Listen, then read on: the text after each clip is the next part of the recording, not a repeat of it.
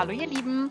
Es freut mich, dass ihr heute mal wieder zu einer Podcast-Folge eingeschaltet habt. Äh, ich mache direkt so weiter. Wir haben wieder einen Interviewlauf und zwar habe ich heute die liebe Julia bei mir im Podcast zu Gast. Sehr schön, dass es geklappt hat und dass du heute hier bist. Freut mich, Carolina. Das Interview kam tatsächlich über LinkedIn zustande. Die Julia hat sich nämlich bei mir gemeldet und meinte, sie ist Expertin fürs Thema Account-Based Marketing und Account-Based Targeting. Ähm, ob wir denn da nicht mal zusammen eine Podcast-Folge miteinander aufnehmen können. Und so äh, schnell kann es gehen. Äh, um diese beiden Themen äh, soll es tatsächlich heute sich auch ein bisschen handeln. Jetzt wäre natürlich am Anfang mal ganz wichtig äh, für unsere Hörerinnen und Hörer, Julia, dass du dich mal ganz kurz vorstellst und vielleicht auch sagst, wo du arbeitest. Ja, äh, ich, bin, ich bin Julia, äh, CMO bei Striver. Äh, jetzt ja, knapp zehn Jahre der Startup-Branche verfallen. Habe während dem Studium im Startup angefangen, mich dafür begeistert. Äh, bin dann nach dem Studium zwei Jahre in die Schule gegangen, Comp-Bilder. Das hat super viel gebracht und sehr viel Spaß gemacht. Ähm, danach entschieden, so jetzt gründe ich selber. Ähm, das kriegt man doch alles auch selbst hin. Äh, dann gemerkt, so einfach ist das gar nicht. Äh, super viel gelernt. Nach knapp zwei Jahren dann leider an der Finanzierung gescheitert. Ähm, zu guter Letzt dann bei einer der größten Beratungen gelandet, wo ich mit Gründerexpertise Corporates helfen sollte. Ähm, klingt erstmal super spannend. Äh, mein letztes Projekt dort war dann auch bei einem DAX-Unternehmen, wow. um dort einen Spin-off-Accelerator aufzubauen. Ähm, mhm. War ich auch super begeistert und habe dann gemerkt, ja, das funktioniert ja vorne und hinten nicht. Ähm, man hat nicht die richtigen Leute, äh, nicht der wirkliche Fokus auf die Themen. Es gibt auch keine Prozesse oder Methodiken, die für die Startups sinnvoll sind. Äh, der Endkunde wurde sowieso nicht gefragt und Freigaben, Abstimmungen intern bei dem Corporate äh, haben das Ganze eigentlich schon zum Tode verurteilt. Mhm. Ähm, da war ich ein bisschen demotiviert, äh, dachte mir, naja, das nächste Projekt kommt. Ähm, genau zu dem Zeitpunkt äh, sind dann die Gründer von Striver, Jan und Alex, auf mich zugekommen mit der Message, Digital Transformation funktioniert so nicht. Äh, wir bauen Ventures für Corporates, aber richtig. Äh, ich würde sagen, das war der richtige Zeitpunkt. Ich weiß nicht, ob Sie was mit Account-Based Marketing am Hut gehabt haben, aber es hat auf jeden Fall gepasst. Äh, Liebe auf den ersten Blick. Äh, ja, und da bin ich jetzt seit knapp zwei Jahren. Äh, wir sind jetzt mittlerweile über 80 Stryborgs, wie wir uns nennen. Wow. Und äh, der, der größte unabhängige Corporate Venture Builder im Dachraum. Strava betreibt ein strategisches Corporate Portfolio Building. Da fragt man sich jetzt, was ist der Unterschied zu den vielen Company Buildern da draußen? Einfach gesagt, wir bauen keine einzelnen Startups, äh, weil jemand die Idee hat, äh, das funktioniert, das könnten wir doch mal testen, könnt ihr uns das bauen? Das machen wir nicht. Äh, sowas ist Aufgabe einer Agentur. Wir hingegen bauen eine Einheit bei Kunden auf, um ihre Zukunftsfähigkeit zu steigern. Das heißt, mhm. wir bauen mehrere Startups, bringen Produkte und Services an den Markt. Viele verwerfen wir natürlich auch wieder. Mhm. Ähm, die meisten Produkte, die entstehen, sind auch sehr nah am Kerngeschäft des Kunden dran. Und gleichzeitig bauen wir auch eigene Kompetenzen beim Kunden auf, die uns langfristig dann ersetzen werden. Das heißt, wir duplizieren unsere Firma beim Kunden. Mhm. Genau, und meine Rolle äh, als CMO bei Striber, natürlich als Teil des Management-Teams gibt es viele strategische Themen für die Entwicklung des Gesamtunternehmens, sei es Personal, Business Development, äh, interne Backoffice-Themen. Operativ äh, ist es meine Verantwortung, unser Growth-Team innerhalb der Ventures zu führen, weiterzuentwickeln und natürlich auch auf die richtigen Projekte, Startups zu setzen.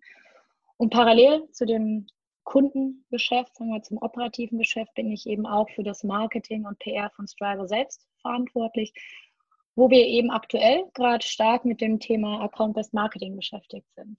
Mhm. Ja, sehr gut. Das heißt, ähm, du kannst mir jetzt quasi äh, aus dem Nähkästchen direkt die wichtigsten Erkenntnisse aus den Meetings der letzten paar Wochen erzählen. Das finde ich super. Gerne ähm, ja, genau, da äh, würde ich nämlich tatsächlich einfach mal ganz kurz mit dir einsteigen wollen. Ähm, heute soll es eben genau darum gehen, Account-Based Marketing, Account-Based Targeting. Ähm, erklär unseren Hörern doch vielleicht mal kurz, was es mit den Begriffen auf sich hat, damit jetzt auch alle wissen, worüber wir reden. Gerne. ABM, wie wir es immer abgekürzt nennen, Account-Based Marketing, äh, ist eine B2B-Strategie, bei der man sich eben klar auf eine definierte Gruppe an Accounts, also potenziellen Kunden fokussiert, hinsichtlich aller Marketing- und Sales-Aktivitäten, die man plant. An sich für mich nichts Neues, ähm, aber das Thema hat an Wichtigkeit zugenommen in meinen Augen, ähm, hat einen fancy Begriff bekommen. Ähm, an sich, glaube ich, haben das schon viele früher genutzt, äh, aber eben nicht in diesem Ausmaß. Für mich hat, sich das herauskristallisiert, dass einfach individuelle Themen, Persönlichkeit im B2B-Business immer wichtiger werden. Und es gibt immer mehr technische Möglichkeiten, diese Persönlichkeit auch zu einem gewissen Grad zu skalieren. Deswegen ist dieses ganze LBM-Thema auch immer interessanter für größere Unternehmen. Mhm. Kann grundsätzlich sagen, wenn man sich den klassischen Marketing-Funnel anschaut, sieht das wie ein Trichter aus. Also man erzielt ganz oben breit eine möglichst große Reichweite durch verschiedenste breit ausgespielte Marketingmaßnahmen, bekommt einen Teil davon in seinen Funnel und konvertiert hoffentlich Ich habe ja auch den einen oder anderen. Wenn man sich jetzt den ABM-Funnel anschaut, ist der genau andersrum. Das heißt, man stellt den Trichter auf den Kopf, ähm, fängt mit der Spitze an.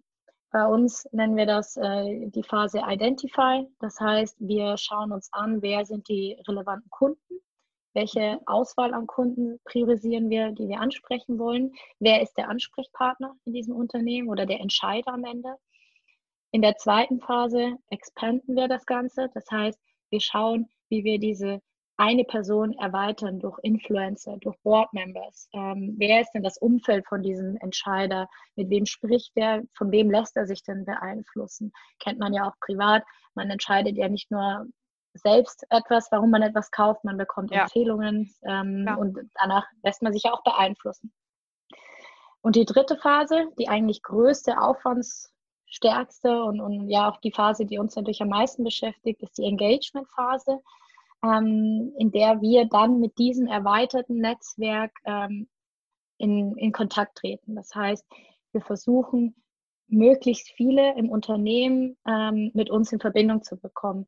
Die sollen von uns gehört haben, die sollen verstehen, was wir machen, was unsere Expertise ist und im Idealfall natürlich auch schon mal an den Entscheider uns herangetragen haben, uns empfohlen haben.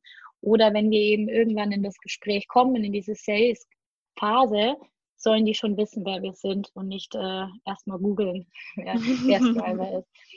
Genau, und dann gibt es noch eine letzte Phase, ähm, die Advocate-Phase, in der man mit dem Erfolg durch bestehende Kunden weitere Aufmerksamkeit generiert. Das heißt, es ist auch so ein bisschen wie ein Referral-Programm. Mhm. Ähm, man, man, man wirbt mit den Erfolgen von bestehenden Kunden, äh, um auch einen gewissen Trust äh, zu erwecken äh, mhm. und weitere Kunden zu generieren. Genau, das sind so diese vier Phasen im, im ABM-Approach. Und Account-Based Targeting ist für mich eher ein untergeordneter Begriff, wie man dann eben ähm, die jeweiligen Zielgruppen targeten möchte. Für mich jetzt nicht auf gleicher Ebene wie Account-Based Marketing. Genau, also Account-Based Targeting, da geht es ja dann tatsächlich auch eher noch um die Ansprache. Ähm, also bei, bei uns im, im Unternehmen bei EchoBot, wir überlegen uns natürlich auch beim zielgruppenspezifischen Vertrieb, ähm, welchen Bedarf hat mein Kunde denn? Weil ich kann bei äh, knapp viereinhalb Millionen Unternehmen im deutschsprachigen Raum jetzt nicht jedes Unternehmen gleich behandeln. Es gibt so viele Unternehmen und es gibt wahrscheinlich noch mal sehr viel mehr Use Cases und ich muss natürlich auch auf diese unterschiedlichen Situationen und die unterschiedlichen Bedürfnisse meines Kunden an mein Produkt eingehen können. Ähm, jetzt nehmen wir einfach mal an, ich bin Gründer und habe ein Produkt entwickelt und ähm, jetzt möchte ich das natürlich irgendwie vertreiben. Ich möchte es an den Markt bringen. Warum kann ich es nicht einfach an den Markt schmeißen und warten, dass die Kunden zu mir kommen? Ja, es ist gewagt. Ich glaube, das kommt aber auch ein bisschen auf das Produkt drauf an, ob das eine sinnvolle Strategie ist. Ähm, setzt man wahrscheinlich viel auf den Zufall. Ähm, wenn wir jetzt mal bei dem B2B-Thema bleiben, wo ABN ja auch ein, ein Kernthema ist, ja. und vor allem bei größeren Tickets, äh, wird ja. niemand einfach so zuschlagen. Für mich ist B2B-Sales was, was sehr viel mit Relationship und Trust zu tun hat. Ähm, ja. Am Ende wird jetzt nicht nur über privaten Kontakt gekauft, aber es ist natürlich schon etwas, das hilft und generell dieser ganze Trust-Faktor. Ähm, wie bekommt man diesen? gerade als junges Unternehmen, wenn wir jetzt mit, deinem, mit deiner Frage starten, man hat noch keine Weiterempfehlungen, man hat auch noch kein Branding. Das heißt, man, man kann diesen Trust noch gar nicht generiert haben. Mhm. Ähm, das heißt, man muss erstmal Insights bieten können, um Impact für einen Kunden zu generieren. Und das schafft man in meinen Augen nicht, indem man nur eine schöne Website baut oder generische Sales-Mails rausschickt. Da gehört deutlich mehr dazu. Mhm. Ja, auf jeden Fall. Also ich finde es tatsächlich auch immer ganz schön, ähm, um mal bei den Sales-Mails zu bleiben. Ich war heute wieder auf LinkedIn und habe eine Anfrage bekommen ähm, von jemandem, der mich gefragt hat, ob ich mich denn schon mal mit LinkedIn beschäftigt hätte, beziehungsweise ähm, ob ich denn ähm, ihm nicht die Lead-Generierung über LinkedIn überlassen wollen würde. Wo ich mir dann dachte, gut, also ähm, du fängst an mit der persönlichen Anrede, also Hallo Carolina in meinem Fall mit dem Vornamen und schließt mit beste Grüße und dann eben der Vorname desjenigen, aber zwischendrin dann mit der Ansprache Sie ähm, und dann sie und du im Wechsel und irgendwie überhaupt auch nicht auf mich zugeschnitten. Und das ist tatsächlich was, was im B2B ja sehr wichtig ist, dass man eben nicht dieses standardisierte einfach rausschickt, Richtig. sondern dass man sich auch mal Gedanken macht, was könnte meinen Kunden denn auch ähm, weiterbringen, was könnte ihm denn auch helfen. Jetzt in Zeiten von Corona haben sich natürlich auch die Anforderungen von vielen Unternehmen geändert. Ähm, gibt Branchen, äh, die eigentlich äh, zu 100 Prozent von der Automobilbranche abhängen, sei es jetzt irgendwelche speziellen Stahlteilehersteller oder Automatisierungstechnikunternehmen etc. Und die müssen sich jetzt natürlich auch umsehen, welche Unternehmen kann ich denn noch akquirieren, wer hätte denn noch Bedarf an meinen Produkten. Ähm, und natürlich muss man dann auch darauf als Dienstleister eingehen können. Ähm, warum ist es denn deiner Meinung nach generell ratsam, mit einem Kunden im Kopf Akquise zu betreiben? Also wenn ich quasi einen Musterkunden oder einen Muster-Use-Case im Hinterkopf habe und dann darauf basierend meine Akquise betreibe? Also grundsätzlich muss man bei ABM nicht zwingend sich auf einen Kunden fokussieren, aber zumindest auf eine ja, überschaubare Zahl an Kunden. Mhm. Man kann das, glaube ich, grundsätzlich, du hattest gerade schon so ein schönes Beispiel gebracht. Ähm, man sieht das auch im B2C-Umfeld ähm, oder im kleineren B2B-Umfeld, wo man das Gefühl hat, wenn man besonders behandelt wird, funktioniert es besser. Also wir mhm. werden hier mit Werbung überhäuft. Wir nehmen das kaum noch wahr. Man kriegt super viele LinkedIn-Nachrichten, E-Mails, ähm, die alle sehr generisch klingen. Man hat nicht das Gefühl, ähm, dass jemand meine Situation versteht, mein Problem, meine Challenge oder auch meine Chance. Wenn ich doch das Gefühl auf einmal habe, dass das jemand tut, dann höre ich auch auf, auf einmal zu. Also wenn mich beispielsweise gerade als CMO bekommt man sehr viele Marketing-Tools anfragen, dann ruft ja. mich der zehnte Sales Guy an, der mir ein CRM-Tool verkaufen möchte. Mir ist nach wenigen Sekunden klar, ja, er möchte mir eine Lizenz verkaufen, weil er eine Provision dafür bekommt. Da weiß ich, der hat sich nicht mit mir beschäftigt, der ja. macht das nicht, um meiner Firma zu helfen, Impact zu generieren, sondern um seinen Bonus zu erhalten fängt er aber das Gespräch an, indem er mir zeigt, dass er weiß, welche Systemarchitektur wir haben, welche Needs wir im CRM-Bereich haben, wo unsere größten Kostenpunkte und Hebel liegen und was vor allem mein persönliches Zielausfall ist, dann höre ich zu.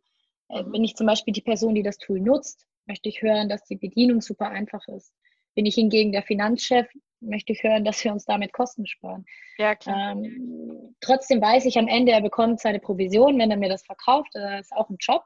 Aber er hat mir das Gefühl gegeben, dass er sich auch für mich interessiert und eben meine Bedürfnisse deckt. Äh, und da gehe ich auch mit einem ganz anderen Gefühl raus. Ist jetzt ein bisschen einfaches Modell als das, was wir machen. Ähm, aber ähnlich soll auch das Gefühl bei unseren potenziellen Kunden ähm, entstehen. Und bis man eben diese ganzen Bedürfnisse seiner Zielgruppe kennt, versteht und, weiß, wie man helfen kann, braucht es eben Zeit und vor allem auch viele Datenpunkte. Daher eben dieser Ansatz, mit wenigen Kunden ähm, im Kopf äh, Akquise zu betreiben. Und äh, das kostet eben Zeit, äh, Accounts zu recherchieren, zu verstehen und individuell anzusprechen, um dann überhaupt in die Phase zu kommen, Content vorzubereiten auf individueller Ebene. Das kostet ja viel mehr Zeit und ja, Aufwand, ähm, als äh, sehr allgemein zu bleiben. Ja, stimmt. Also ähm, wenn man tatsächlich jetzt auch mal bei dem Thema Content generieren äh, bleibt und das jetzt auch mal vielleicht nur in Anführungsstrichen auf der Ebene, auf, der, auf der man es auf LinkedIn macht oder auf Xing zum Beispiel, wenn ich jetzt Use Case spezifischen Content erstelle, ähm, dann kostet mich das sehr viel mehr Zeit, als wenn ich jetzt generell einfach mal Gedanken zum Thema ähm, virtuelle Meetings über Zoom abhalten ähm, schreibe, weil ich natürlich bei einem spezifischen Use Case mir Gedanken machen muss, was ist meine These, was ist mein Inhalt, was sind meine Quellen, aus denen ich meine Informationen beziehe. Und das ist natürlich was ganz anderes. Ähm, was ich allerdings schwierig finde, was du gerade erwähnt hast, ist dieses Aufeinander wirklich eingehen, wenn man über den Weg mit Social Selling geht. Weil gerade bei LinkedIn oder Xing finde ich sehr schwer, ähm, diese Ansprache korrekt zu finden. Ich interessiere mich wirklich für dich. Ich interessiere mich dafür, dir zu zeigen und dich dazu einzuladen, dir meine Dienstleistung anzuschauen, weil es eben so viele gibt, die es schlecht machen. Und wenn derjenige dann heute um 17.51 Uhr eine Nachricht von mir bekommt, aber schon 25 Nachrichten von Sales Representatives bekommen hat, die ihm ein CRM-System oder irgendein anderes Dashboard-Tool anbieten wollen ähm, und er dann genervt ist und keine Lust mehr hat, dann ist es sehr schwer, die Leute trotz der persönlichen Ansprache und trotz dieser guten Vorbereitung noch auf dem richtigen Fuß zu erwischen, finde ich. Das, das ist richtig. Ähm, ich würde auch sagen, wir, auch mit, mit sehr persönlichen und, und, und, guten Nachrichten wird man nicht jeden dazu bringen, zu antworten. Ähm, da gehört auch ein bisschen Glück dazu. Aber was bei uns ganz wichtig ist, in diesen ersten Phasen, also innerhalb dieser Engagement-Phase, verkaufen wir noch nicht. Das ja. heißt, es, unser Produkt ist noch gar nicht im Vordergrund, sondern der, der Kunde und dessen Problem und Situation. Das kann sein, dass wir mit Insights ähm, auf ihn zugehen, die nur seine Branche betreffen, wo wir dann zu dem Thema Zielgruppen kommen. Wir sagen, wenn die Zielgruppe eine gewisse Branche betrifft, dann sprechen wir erstmal über vielleicht Industrie-Know-how, Insights, die man generieren kann. Da wollen wir noch gar nicht verkaufen, was wir ihm eigentlich anbieten, ähm, wo der Kunde sich vielleicht eher gewillt fühlt, jetzt auch darauf einzugehen, sich das durchzulesen und noch gar nicht das Gefühl hat, er ist jetzt verpflichtet, irgendwas zu tun oder zu reagieren. Mhm. Ähm, da können noch einige Touchpoints dazwischen kommen, bis dass wir mit so einem Sales Approach wirklich komme. Und dann hat er auch schon oft genug von uns gehört. Das kennt man ja auch aus Supermarkt. Man greift zu den Sachen, die man kennt. Ähm, da unbewusst äh, nimmt man die Marken, die man halt vielleicht schon mal irgendwo gesehen hat. Klar. Ähm, und so ist auch unser Approach, dass wenn er dann eben diese 20 Nachrichten hat, und da ist dazwischen eben eine von einem, einem Striber-Mitarbeiter und da hat er ja jetzt schon drei sehr spannende Artikel darüber gelesen, über ein Thema, das ihn persönlich interessiert. Mhm. Dann liest er die Nachricht auch eher, weil er einfach ein positives Klar. Gefühl hat. Er sagt, die sind Experten in einem gewissen Bereich, der mich auch betrifft, die können weiterhelfen. Vielleicht hat er gerade was für mich, was mich interessiert. Mhm. Ja, stimmt. Stimmt auf jeden Fall. Also äh, mir ist es tatsächlich auch aufgefallen beim Einkaufen tatsächlich am Wochenende. Ähm, ich habe irgendwo, ich kann dir nicht mehr sagen, wo, von einem neuen Produkt erfahren auf, ich glaube, ich, ich meine, es war Instagram oder Facebook oder so. Und da wurde mir wohl so oft Werbung ausgespielt, dass ich dann, als ich im Supermarkt davor stand, dachte so, hey, stimmt, das kenne ich irgendwoher, das muss ich aber jetzt ausprobieren. Und ich hatte das vorher noch nie gesehen. Ich hatte es auch vorher noch nie probiert und ich hatte vorher auch noch nie mit jemandem darüber gesprochen, habe aber trotzdem unterbewusst gesagt, das muss ich probieren. Ich habe es jetzt schon so oft gesehen, ich muss es jetzt ausprobieren. Also es stimmt. Ja. Es ist äh, auch egal. Ich, also ich wage zu, oder ich, ich behaupte jetzt einfach mal, ähm, dass dieses Modell in fast jedem äh, Umfeld funktioniert.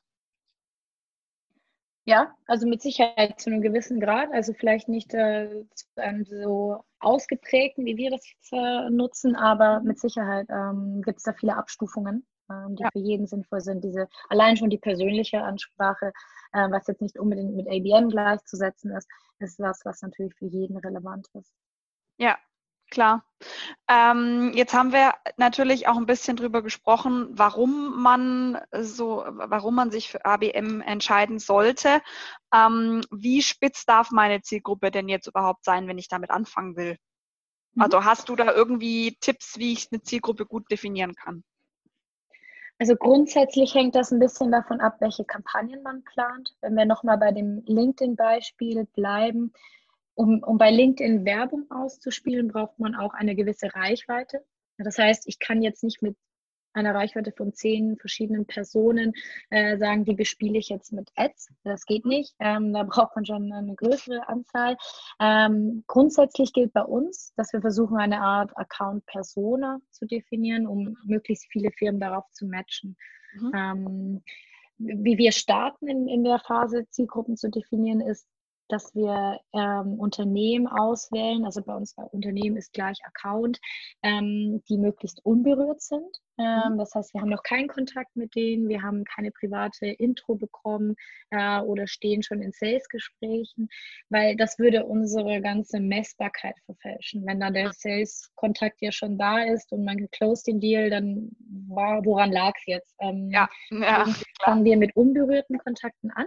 Mhm. Und wichtig ist, dass man ähm, diese Accounts nach einem gewissen Scoring auswählt. Das heißt, so ein gewisses Ranking der potenziellen Accounts erstellt. Ähm, das macht dann bei uns in dem Fall das Sales-Team. Das sagt, warum sind mir welche Accounts wichtiger als andere. Die mhm. passen von der Phase, von der Größe her, ist der Use Case am passendsten zum Beispiel.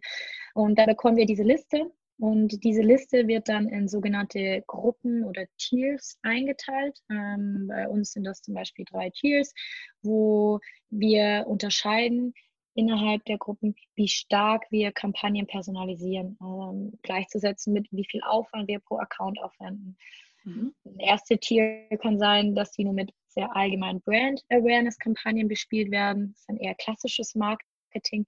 Mhm. Dann gibt es ähm, Gruppen, die vielleicht schon etwas konkreter sind, wo wir industriespezifisch arbeiten. Da kann man immer noch eine Handvoll ähm, Unternehmen mit reinnehmen, die wir dann eben mit Content bespielen, die sich im Bereich Retail zum Beispiel befinden und wir mhm. nur Retail-Content ausspielen erstmal.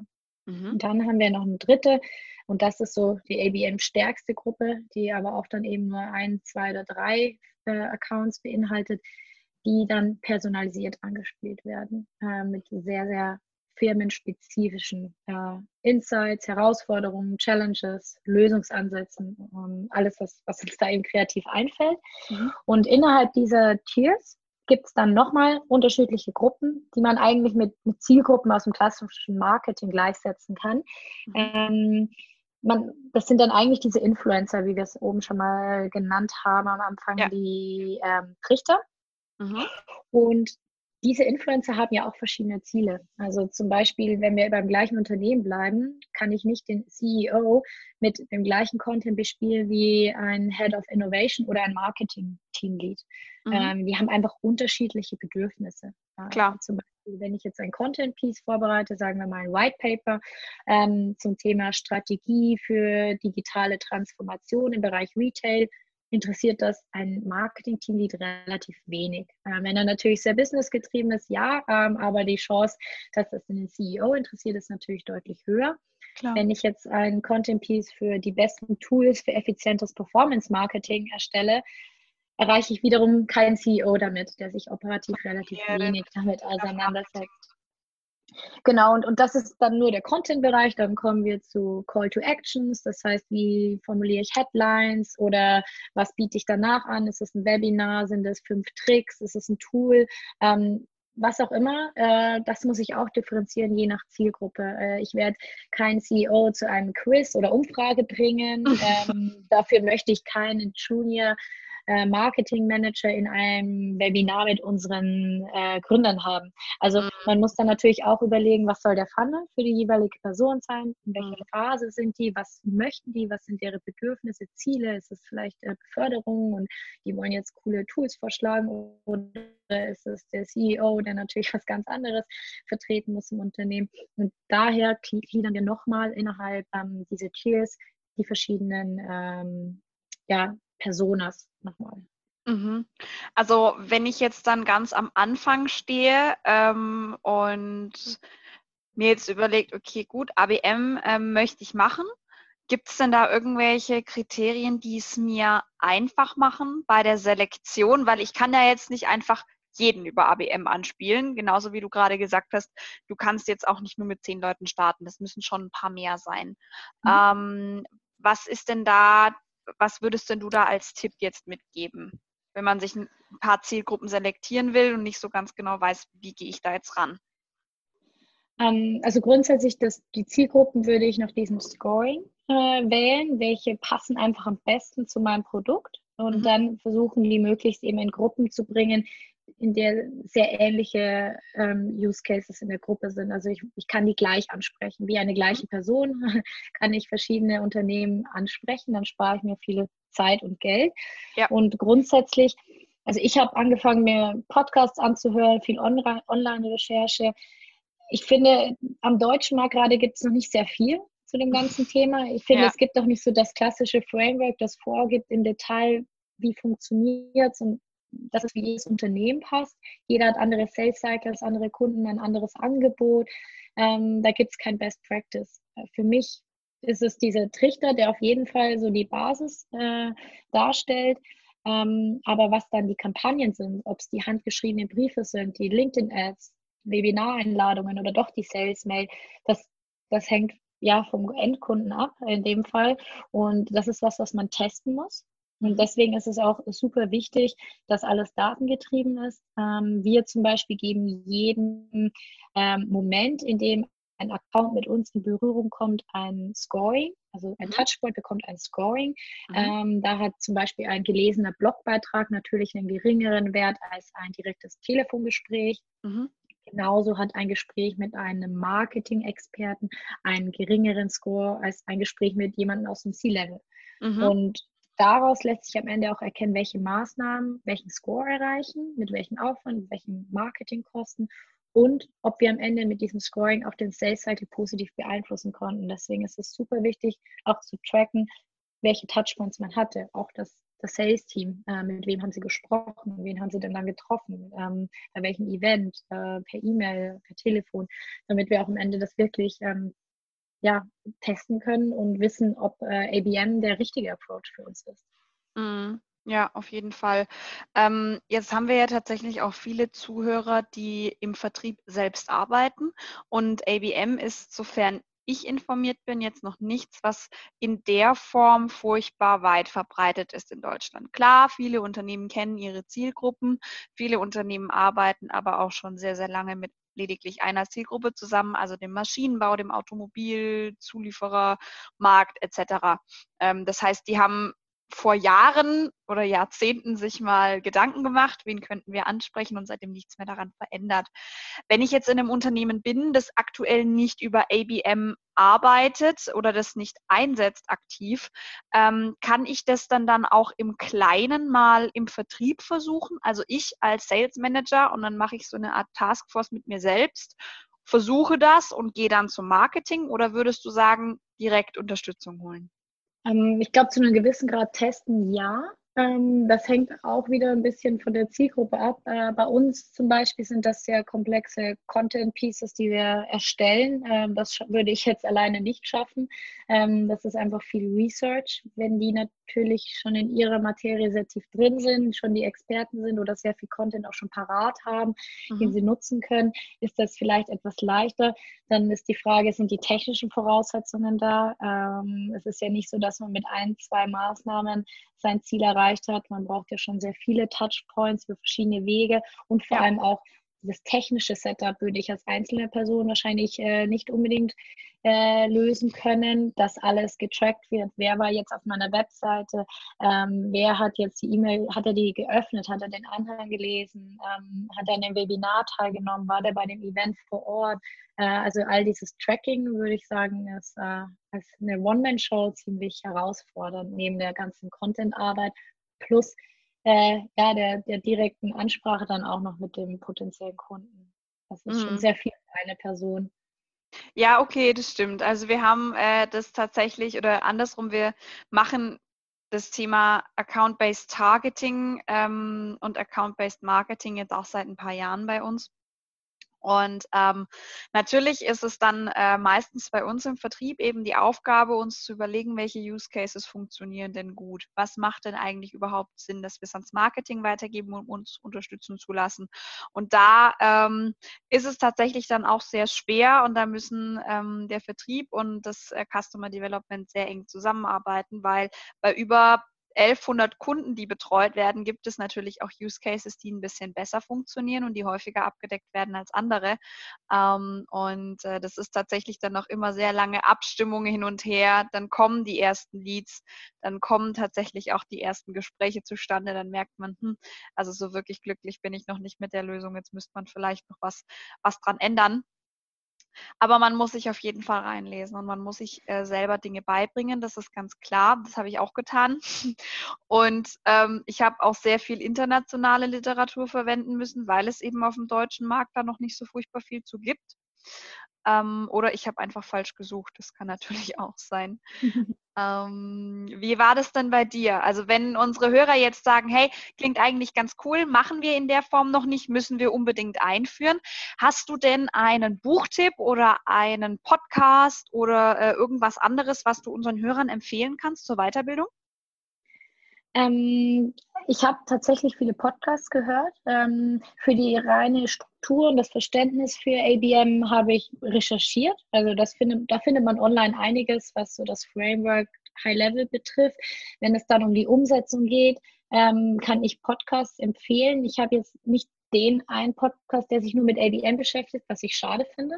Mhm. Ähm, es ist gar nicht so einfach, was zu finden. Man muss in die klassischen Marketing- und Growth-Hacking Podcasts reingehen, die dann mal einen Beitrag zu ABM haben. Ähm, ist viel mit Suchen ähm, verbunden. Mhm. Äh, deswegen, so diese klassischen Growth Hack Podcasts finde ich ganz spannend, weil die oftmals technische Hacks haben, die, die gut geeignet sind, um zu skalieren, weil dieser ABM-Approach an sich schon so viel äh, Zeit und Ressourcen kostet, um Content zu erstellen und ähm, verschiedene Maßnahmen zu testen. Da ist es wichtig, dass man möglichst viel auch automatisieren kann. Mhm. Ähm, und dafür finde ich diese Growth Hacking Podcasts gut. Ansonsten Buchtipp, ähm, bin ich froh, wenn mir jemand das empfehlen kann. Habe ich noch nichts äh, Gutes gefunden zum Thema ABM. Mhm. Okay, ja gut, da, also da ähm, sicherlich auch ein guter äh, Call to Action an der Stelle an unsere Hörer. Wenn ihr was habt, dann meldet euch doch einfach gerne bei mir äh, oder äh, schreibt es in die Kommentare auf LinkedIn oder äh, Instagram. Das ist sicherlich auch gar nicht mal so schlecht, äh, weil äh, ich gehe mal davon aus, dass der ein oder andere in seiner Heimbibliothek dann doch was hat, was ihm, äh, was ihm ganz gut gefällt. Hast du denn einen generellen Business-Buch-Tipp? Weil manchmal hat man ja auch Bücher, die man fernab von dem eigenen Tätigkeitsfeld liest, die aber, die dann einem nicht mehr aus dem Kopf gehen? Ich habe als letztes Buch äh, ein, ein Managerbuch gelesen, das mir sehr gut gefallen hat, äh, beziehungsweise als Hörbuch habe ich es äh, mhm, okay. gelesen. Ähm, The Making of a Manager wurde mir von, von einem Kollegen empfohlen. Ähm, wir sind ja sehr schnell gewachsen bei Striber. Ähm, äh, in den letzten zwei Jahren und ähm, haben gemerkt, wie wichtig doch äh, Management ist. Und das Buch fand ich vor allem gut. Ähm, es wurde von einer Person geschrieben, die selber aus dem Team heraus Manager befördert wurde, ähm, spricht aber wirklich alle Phasen an. Also ob man eben wirklich gerade Manager wurde oder schon ein großes Team führt, ähm, und die typischen Probleme angesprochen. Es sind ja immer wieder die gleichen. Also mhm. äh, hat man ein schwaches Teammitglied, fehlen die Skills, Kommunikationsprobleme etc.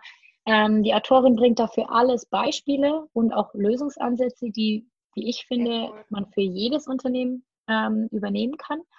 Und klare Action hier, das Problem liegt meistens beim Manager und nicht bei den Teammitgliedern. Und ähm, das sollte einem auch klar sein als Manager, ähm, auch mhm. welche Rolle man hat und ja, wie, wie man sein Team behandelt und fördert.